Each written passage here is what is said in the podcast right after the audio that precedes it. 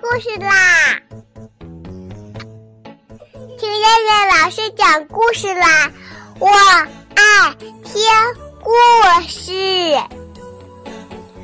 嗨，小朋友们，晚上好！我是东方爱婴融城中心的燕燕老师，又到了听燕燕老师讲故事的时候啦。现在，请小朋友们自己在床上躺好，我们一起听故事。今天的故事名字叫做《会唱歌的兔子镇》。兔子镇有一个欢的菜园子。兔子镇上每家每户都有一个菜园子。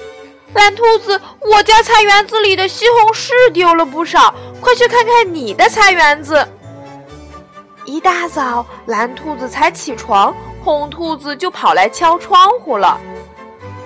来到菜园一看，天呀！蓝兔子发现自己家的胡萝卜也少了。蓝兔子，我家的土豆丢了很多呢，你家怎么样？这时，白兔子也跑了过来。慢慢的，兔子们发现家家菜园子里多多少少都少了一些蔬菜或者是水果。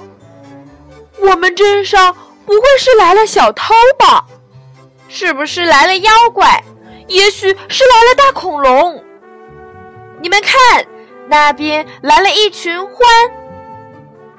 就在大家议论纷纷的时候，黄兔子突然指着远处说道：“獾们来到兔子们的跟前，一只老獾把一些蔬菜水果放在了地上，说道：‘对不起。’”我领着小獾们来道歉了。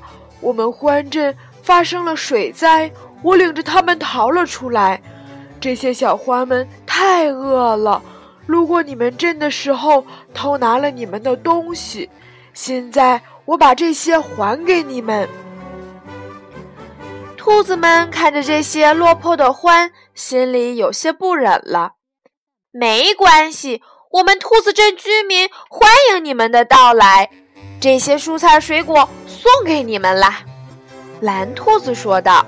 “是啊，送给你们了。”红兔子也说：“谢谢你们的宽厚。”老獾含着泪水说道：“你们要是没有地方住，就住在兔子镇吧。”红兔子摸着瘦瘦的、浑身脏兮兮的小獾说道：“我先带它去洗个澡吧。”留下吧，白兔子也劝着。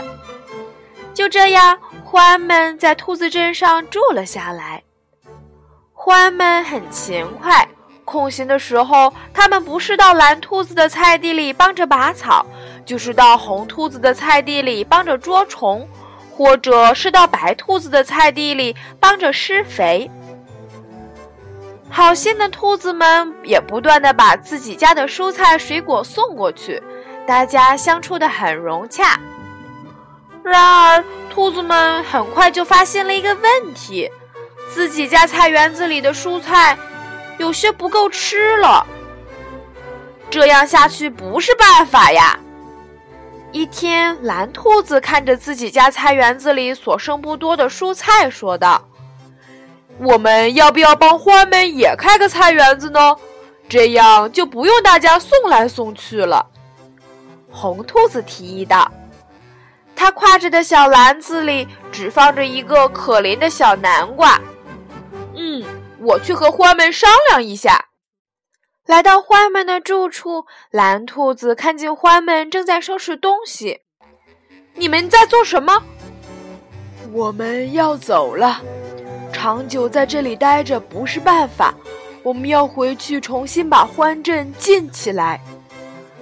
说着，老獾把一个布袋子递给了蓝兔子，这个袋子里是我们带过来的蔬菜种子，给你们留下一些。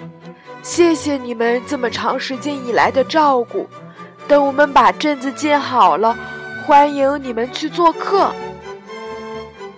兔子镇居民们一听说獾们要走的消息，纷纷拿出自己家里的苹果酱、胡萝卜糕、青草饼，送给獾们在路上吃。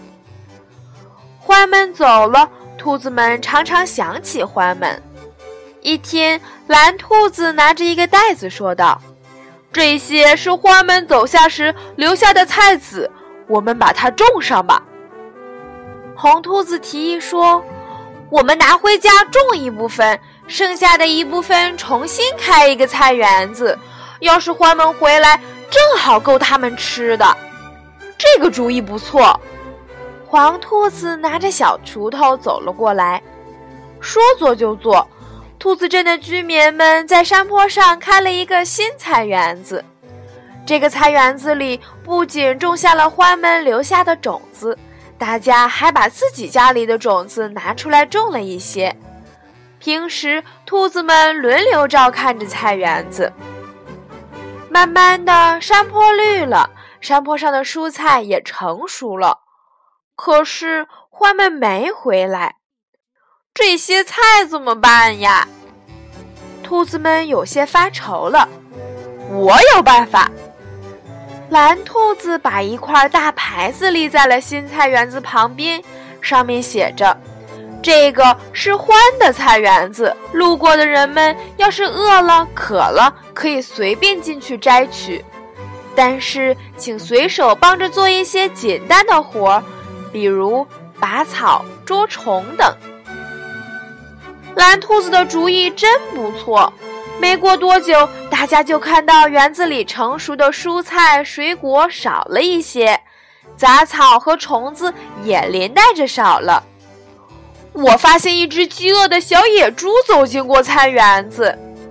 我早晨看见一只瘸腿的小山羊从菜园子里走了出来。我看见了一只流浪的小山猫从树上摘过苹果。蓝兔子的主意好棒啊！每天，兔子们都有新发现。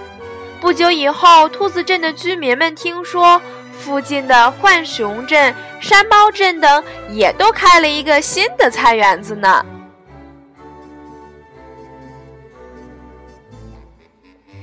好了，小朋友们，我们今天晚上的故事就先讲到这儿吧。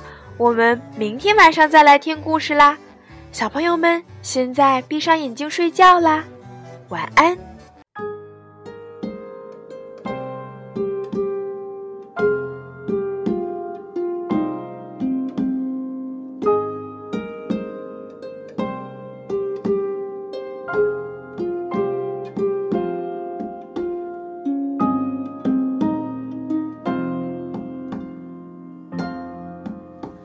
睡吧，睡吧，小。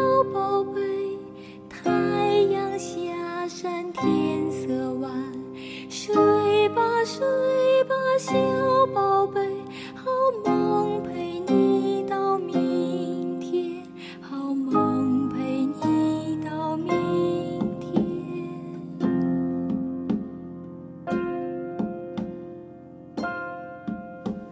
睡吧睡吧小宝贝小鸟回到妈妈身边睡吧睡吧小